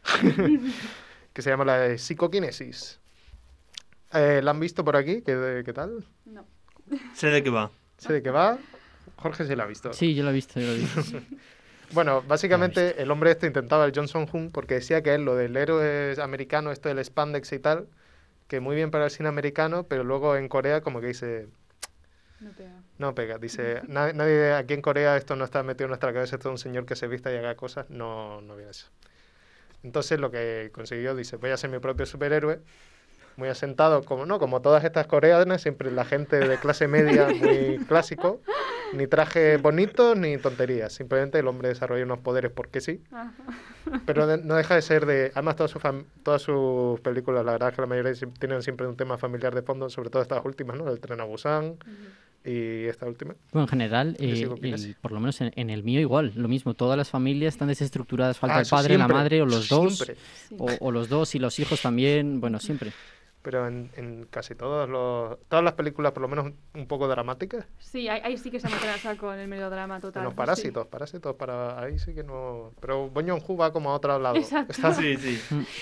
Bueno, pero por ejemplo, Host sí que estaba claramente des- desestructurada total la familia. Desestructurada, Ah, bueno, sí. pero se, O sea, se pero une. existían, exacto, estaban ahí. Pero sí. bueno, en este de psicoquinesis, pues básicamente eh, es un tono cómico. O sea, sí, es una película de superhéroes, pero no deja de ser un tono cómico. Mm, la película, pues, no tiene mucho que ofrecer en ese sentido. O sea, no sé si han visto un poco, pero es un desvarío del señor gritando, haciendo poderes y cómicos. Se parece un poco a Confusion. Supongo que Sí. Jorge no estará un poco... No sé, ah, ¿está de acuerdo? ¿Te ha Eh, parecido no, no, así absurda? nada, no tanto. nada. Me parece mucho más graciosa Confusión. pues sin duda, esa, esa también tiene que tener un doblaje estelar. Estelar. Eh, Bueno, hay una frase de la peli, dice, porque es que, el es que es una peli un poco, es como muy familiar, ¿no? Porque vamos a ver, dice, quizás haya recibido este poder para ser un buen padre para variar, dice el prota. Y es como, lo relaciona un poco como el mismo mensaje también en Tren a Busan, como, bueno, pues ahora voy a ser un buen padre, ¿no? Sí, Sí. Un poco el Sí, mismo mensaje. redención, tocó sí, sí. sí. En ese sentido, pues se ha repetido un poco, pero bueno, se ve que es lo que le mola. Bueno, un cine más comercial también, supongo, de no darte tantas vueltas, ¿no? De- Sí, de hecho le estaban comparando que si estaba haciendo repitiendo un poco la fórmula en plan Spielberg, del padre y la Sí. familia de redención, pero bueno, me parecía un poco risada el riso ya. Y pues nada, la última de la península no ha tenido así un gran auge, porque ya más de acción, digamos que ha perdido la parte de miedo de Tren a Busan, pero bueno, esperemos que es lo siguiente que haga. Dice que le gusta mucho el mundo de la animación, pero que no ve salida. Quizás sea porque no son sus mejores películas, pero que, Puede ser. pero que le, que le eche ganas, hombre, que yo sé que puede. Tren a Busan es espectacular, la verdad. Ya, la verdad es que para ser la, primera que hizo de largometraje Sí. Sin ser animación, bastante mejor que las anteriores que hizo de animación. que sin quitarle mérito a, las, a la que no es The King of Pigs, que fue su primera, que es la más floja, las otras dos no están tan mal. Eh, pero claro, se ve que, que esa imaginación que tiene y esa forma de dirigir, pues llevada que lo que le limita la animación no se lo limitaba, que es lo que suele pasar al revés, ¿no? Que la se supone Sí. que la animación te, te debería dejar da cosas, libre. te da más libertad. Exactamente, exactamente. Creas cuando mejor creas, es cuando estás limitado. Y sin embargo, pues en Tren a Busan, pues es verdad que tendría un presupuesto más grande para una producción así, pero no se, li- no, no se ve limitada por lo que... Es verdad, hay mucho uso del CGI, ¿cierto? Pero no, no se ve tan limitada como el- las de animación, que sí son, parecen hechas con dos, con dos duros. Y no y, ar- y artísticamente pues tampoco te llama mucho la atención, ¿qué vas a decir? Pues sí, sí, sí. Eh, lo siento, Carlos, lo siento. Es que han pasado unos cochinillos, se han colado por aquí y no, no puedo. Qué horror. Bueno, pues yo vengo a hablaros, no voy a, mm, no voy a meterme en la bibliografía, eh, vamos a ir rápido. Voy a hablar de Kim Jin-woon, que es el director que, que he propuesto por mi parte. Eh, he de confesar que no sabía nada de él Charlie, y la... pay attention to the clock. Lo siento. No voy a parar. Charlie, tío, está ni hablando. Ya ves, Lo ¿eh? pensé mal. Y, y tiene em, unas cuantas pelis que pues son, por ejemplo, Historia de, de dos hermanas, A Bittersweet Life, que es una de las que vamos a hablar, El bueno, el malo y el raro, El imperio de las sombras, El último desafío, que no vamos a hablar de ella, pero es esa, como hemos visto muchos de estos directores que se han metido ¿no? en Hollywood, en este caso El último desafío es una película protagonizada por Arnold Schwarzenegger Ah. y Eduardo Noriega es el malo, así que es curiosa. y luego también tiene He visto al diablo. Pero vamos, eh, yo lo que voy a hablar eh, son esas tres que he señalado. Y también, pues, un poco señalar cuáles son sus actores fetiches, sobre todo el máximo para él es Lee Jung-hui, Lee Byung-hun. Que también habréis conocido porque aparecen en Red 2, por ejemplo, en J. Joe y en Los Siete Magníficos. Luego está el famosísimo de Parásitos, que es ultra conocido para nosotros, que es Song Kang-woo. Y luego tenemos a Won Ju, que es el de Tren a Busan, por ejemplo. Y bueno, el primero que hablar, la primera película que voy a hablar es El Imperio de las Sombras, que sé que unos cuantos de vosotros habéis visto. Ay, que es melodrama absoluto, histórico Uf, y sufrimiento melodrama. a más no poder. Bueno, melodrama. eh, Película drama. histórica, a lo mejor. Histórica total. Está ambientada en la época de justo la ocupación nipona, justamente en 1930, y es un poco la idea de. mm, de pues un poco esa necesidad que tiene el pueblo coreano de intentar eh, demostrar que resistieron, ¿no? que hubo un tipo de lucha contra esa, esa nación que les imponía una forma de pensar, que les obligaba a, a hablar en otro idioma incluso y que les eh, destrozaba por completo cuál era su identidad. Entonces, para- yo creo que para nosotros también cuando la vimos nos chocó mucho porque también había un trasfondo histórico que al principio no comprendimos tanto o que no nos importaba en el fondo tanto. Veíamos ese sufrimiento, ¿no? Esa película que en un principio es de espías, esos que están intentando introducir el policía que es el protagonista, que en un principio trabaja para el gobierno, te descubre a estos de la resistencia y no sabe si participar para ellos o descubrirles. Y en el fondo, pues eh, es una película que al principio parece más de acción hasta que al final empieza a meterse eso, eso espionaje y hasta al final meterse en sufrimiento absoluto, Es que a mí lo- de melodrama histórico me imagino como una peli que intenta ser realista, Es verdad. pero es que esta película empieza de un ejército persiguiendo a un pavo, pero el ejército va corriendo por encima de casas y saltando casas y yo pensando, a ver, ¿para qué está la ¿Qué es calle? esto? Persigámoslo todos corriendo por tejado, va a ser más rápido. Y bueno, a mí, por ejemplo, en, en, su caso también, por ejemplo, ah, por ejemplo, tiene una ambientación espectacular, eso es verdad. Los trajes, como también esa, ese ambiente, ese grano, esa, ese humo que parece que está constantemente, ¿no? Eh, te mete bastante en la historia, pero es verdad que si no comprendes qué te están hablando, te cuesta muchísimo más comprenderla. Y luego, por ejemplo, es verdad que eh, a mí, sinceramente, al final me recordó un poco también la idea de Malditos Bastardos, ¿no? Eso de redimirte en tu historia, en el fondo, y en esa famosa bomba que estamos esperando Buah, constantemente. ya ves, ya Sí, ves. es donde queremos escuchar esa puñetera bomba. Quieres que cuando- todo explote. Estás esperando el momento exacto en el que todo vuele por los aires. Y en el fondo, pues. em, yo tiendo también. A mí también me fastidia un poco esa película ese intento de engaño psicológico, ¿no? De. El policía es bueno, es malo, porque engaña en el juicio, que en el fondo te está engañando como espectador, porque es más importante lo que diría el otro en ese caso, sin intentar meterme mucho en la película. Ujú. Pero eh, es interesante cómo está montada. Es interesante, sí. Pero que sí que es verdad que a lo mejor un poco como el lenguaje muy de Hollywood, parece, como muy americano, a pesar de ser coreana. O sea, la historia es, es coreana. Y Sí. te habla de la historia de Corea y de la ocupación. Exacto. Pero parece un estilo muy americano, y la no verdad. consigue plasmar un buen ritmo. Es como no sabes Mm. muy bien cómo seguirlo bien. Es- se, se está como muy dividido en partes, pero no consigues. Yo diría que sí que tiene buen ritmo, pero quizás no tiene tanta personalidad, ¿no? Es como... Me parece a mí que no tiene tanta... Es que yo creo que quiere contar muchísimo y muchísimos personajes y muchísimos Sí. sentimientos y muchísimo sufrimiento y muchísima historia y de repente estás ahí viendo cómo luchan unos, cómo luchan otros, te intenta meter una película de espionaje y dice ahora tienes que sentir muchísimo la trama y parece que te intenta decir que esto es una película de Hitchcock pero de repente dice no, no, no, esto eh, no tiene nada que ver con eso y es ahora el sufrimiento de la Malmauna y cómo resistir ante la tortura y entonces estás como no sé muy bien encajarme como espectador. Tiene una esencia, por lo que he visto, a una peli española que se llama La sombra de la ley. Que no sé si la habéis visto, que es de Luis Mm. Tosar. Tiene toda la que, pinta, la verdad, Que de- está ambientada en los años 20 con Barcelona. toda la, la semana trágica de Barcelona, los anarquistas y todo eso. ¿Tiene esa esencia? O... Puede, eh, Sí. puede ser, porque en el fondo sí, es eso, sí, sí. es el, el luchar contra, ¿no? Y el, la el- el rebelde es que intenta mm, contra todo Sí, un estado. se parecen Sí, bastante, la sí. verdad. Sí. Bueno, Lo que ocurre también es que hay cosas tan imposibles en la película que le quita todo lo histórico a veces. Porque Totalmente. está la escena del tren, esta que es larguísima y el Sí. tren es súper chulo. sí, Pero va de que el policía juega a dos bandas exacto. y, oye, Y Pepe, rato que este está haciendo esto. solo, Oye, sí. cuidado que nos ven. Oye, Sí. esto tal. Exacto. Y, y es todo el rato que va de un chocarse. lado a otro y es como, pero bueno, que están en. Sí, sí. Que, que no sé cómo no coinciden nunca, pero ya más. Yo creo que eh, la idea del tren es súper mítico del cine espionaje. Entonces yo creo que estaba, eh, tengo que hacer una escena de estas, tengo que hacer una escena de estas, pero acababa, exacto lo que tú dices, no acababa de Sí. casar, no tenía sentido que le dejasen... Si uno duda de que esta persona no sabe si está en tu bando o no, no le dejas solo. Ya, Hablar que con no tiene alguien. ningún sentido. exacto. No lo tiene. Bueno, pasemos a la siguiente película. Vaya, Y eh, sonaba el bolero de Ravel en algún momento. No sé si es verdad, estabas ahí rayado con eso. Puede ser, puede ser. Me parece curioso la, la bomba, la- elección. bomba. Sí. Luego, la próxima película que ven- vengo a hablar es eh, un homenaje a un gran clásico del cine. Que tiene un- eh, la razón por la que escogí este director es realmente por... Por el nombre de esta película, ¿no? Exactamente.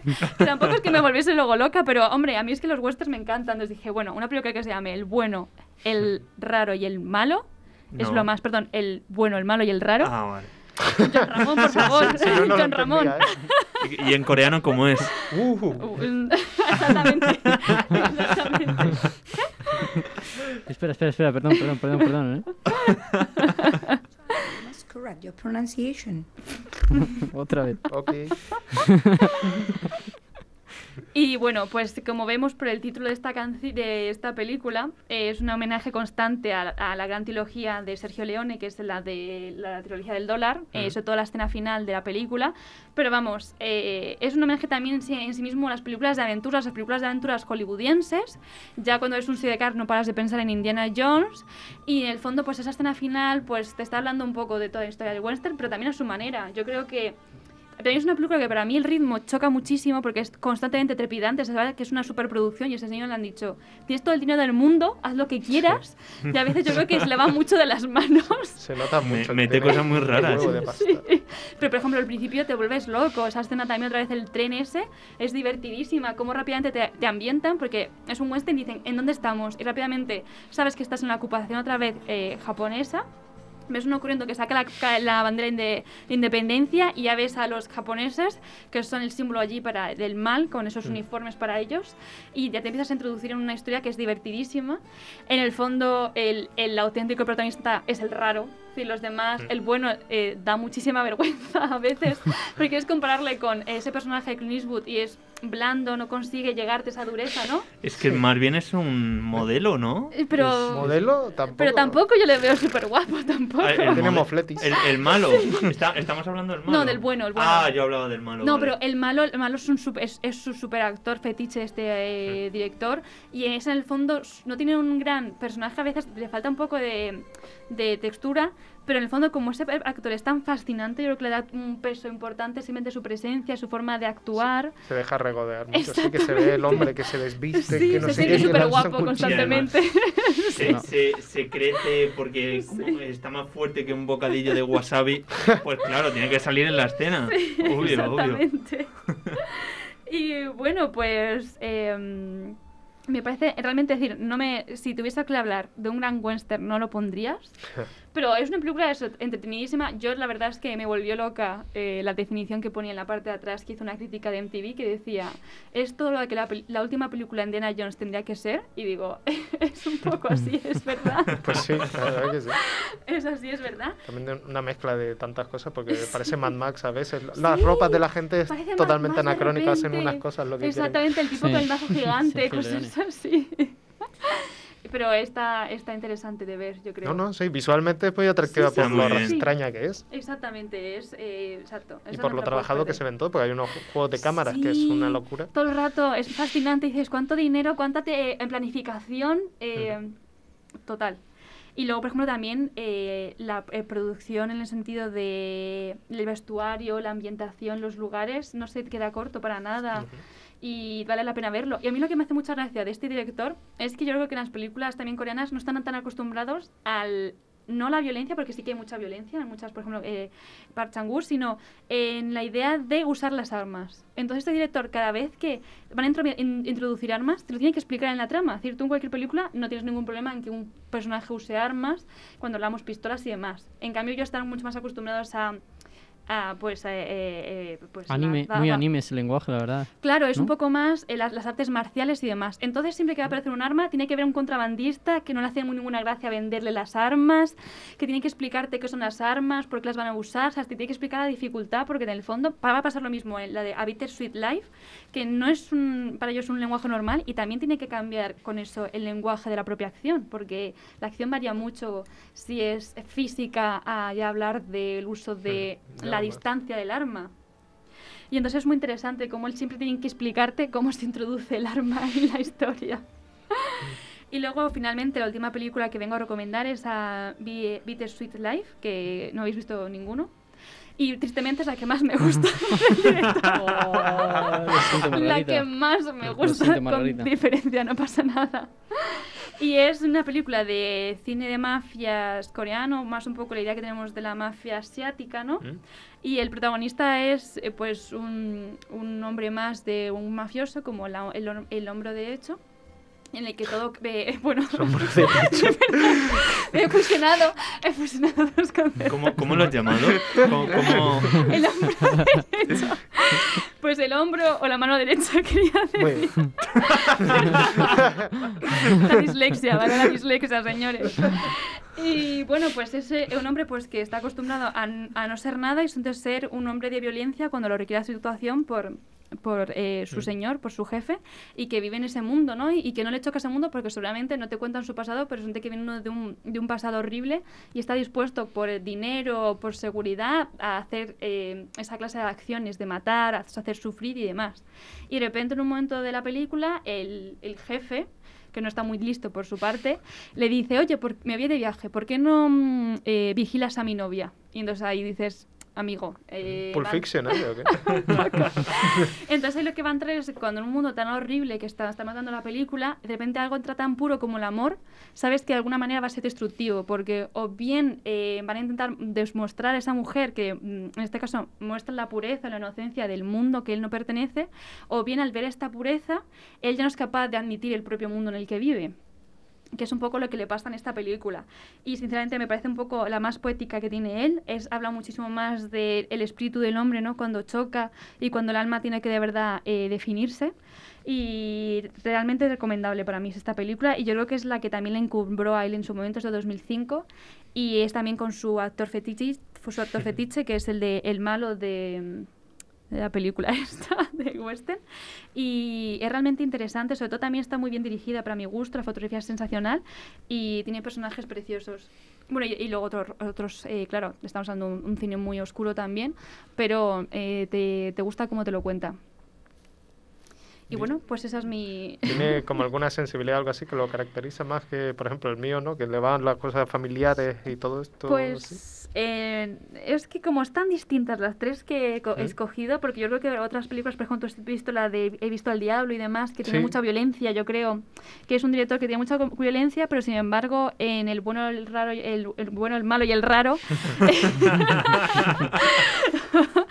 pues justamente es, un poco ya decide ser un, un homenaje a una película de acción, entonces no toma tanta violencia, aunque es verdad que no es precisamente una película para niños tampoco, tampoco sería familiar del todo por ciertas escenas, sí que puede serlo de alguna manera, ¿no?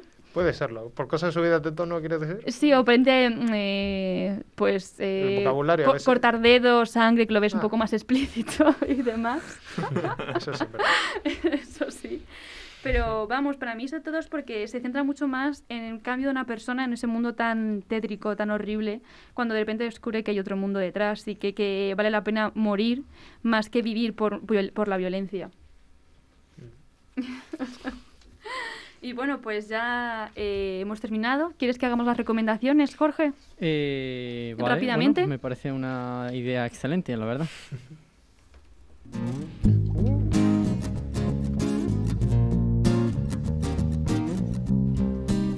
Oye, tío, ¿tú crees que el Juan Ramón me va a recomendar algo interesante? No lo sé, tío, pero seguro que te recomienda algo, porque estamos en recomendaciones.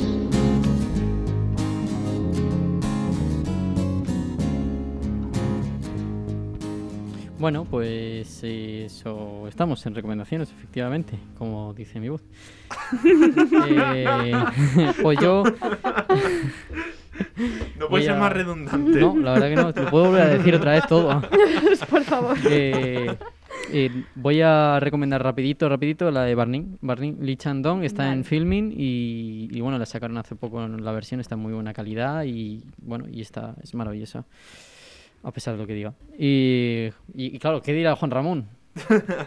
Vale, pues intento ir más o menos por la línea de lo que va el programa y voy a hablar de una película franco-japonesa que, haciendo homenaje a que se han separado Daft Punk, pues recomendar Interstellar 5555, Vale. que para los que no sepan dónde está, está en YouTube.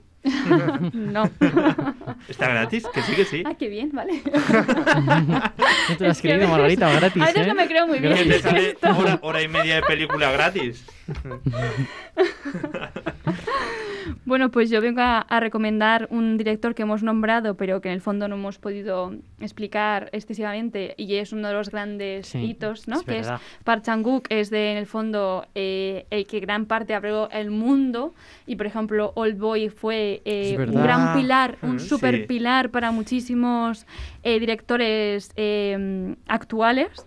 Y en el fondo, pues eh, no solamente recomendar la trilogía de la venganza, en el que está allí mismo All Boy, sino yo vengo a recomendar específicamente la película La doncella, una película también que arrasó muchos festivales, una película también muy incómoda, pero súper interesante porque el Park Chan-wook no te va a dejar... mm, te gusta o no te guste, nunca te va a dejar indiferente, te va a siempre chocar. Y la violencia la usa también por alguna razón, no, no simplemente es gratuita. En el caso de La doncella es muy interesante, es una película basada en un libro eh, ambientado en la época victoriana que se llama Falsa Identidad de Sarah Waters, pero lo cambia completamente, lo ambienta en la Corea otra vez ocupada por el Japón, como no, y habla de una manera muy interesante de eh, la mujer en aquella época y también introduce... em, eh, bueno, no sé, mejor los digo, os, lo- os lo dejo, os lo dejo. Cuando lo veáis, cuando lo veáis lo sabréis, ¿no? Exactamente, exactamente. Perfecto. Pues nada, yo de mi director recomiendo la de Tren a Busan. Yo creo que es la que más destaca de su filmografía, sin ninguna duda. Aquel al que le gustan todo este tipo de películas zombies que corren, pues está 28 días después, pues que es otro clásico. Tiene también Ujú. banda sonora así, gusto y rinna. y si nos salimos ya de mi director, pues podríamos decir que está, no, no es coreana, pero bueno, está Rikyo, que es hongkonesa. Oh, maravilloso, maravillosa, Maravillosa película de artes marciales. Y si no, The Raid, que es tailandesa, y si quieres más artes marciales, ahí Esa es ya la que hablamos. te tiras. Eh, Que es- cuyos Bueno. actores salen en la última de Mortal Kombat, unos cuantos. Ujú. O sea Bueno, pues eh, buenas recomendaciones, la verdad. Y quería eh, recordar que Juan Ramón es el encargado de escoger el próximo tema del próximo podcast, así que cuando lo sepa, cuando lo sepa se lo comunicará a la nueva corresponsal de redes sociales que está encargándose de todo, eh, Sofía Villar, ahí a tope. Y, y bueno, pues eso, que seguidnos en las redes sociales porque os vais a enterar de todo y bueno, os vamos a dejar con un tema de John Denver que descubrimos en la canción de Oya, Okya, Okya, ¿no? Oh, ya, ok. Bueno, un placer, ¿eh? Muchas gracias y nos vemos en el próximo podcast. You fill up my senses like a night in a forest, like the mountains in springtime,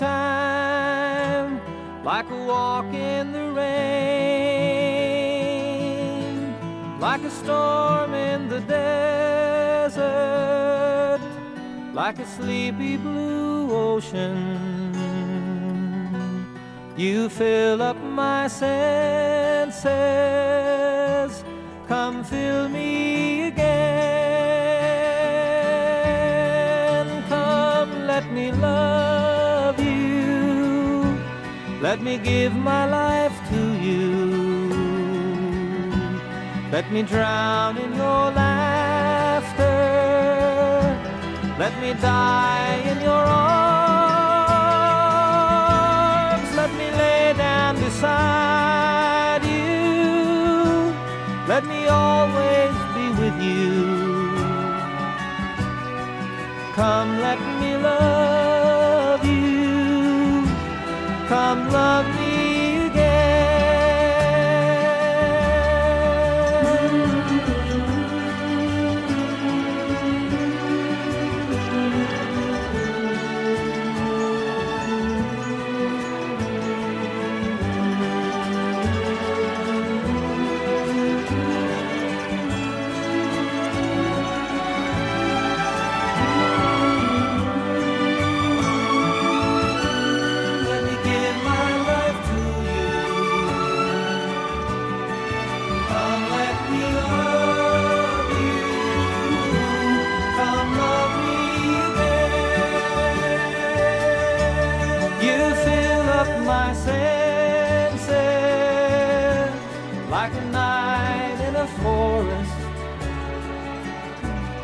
like the mountains in springtime,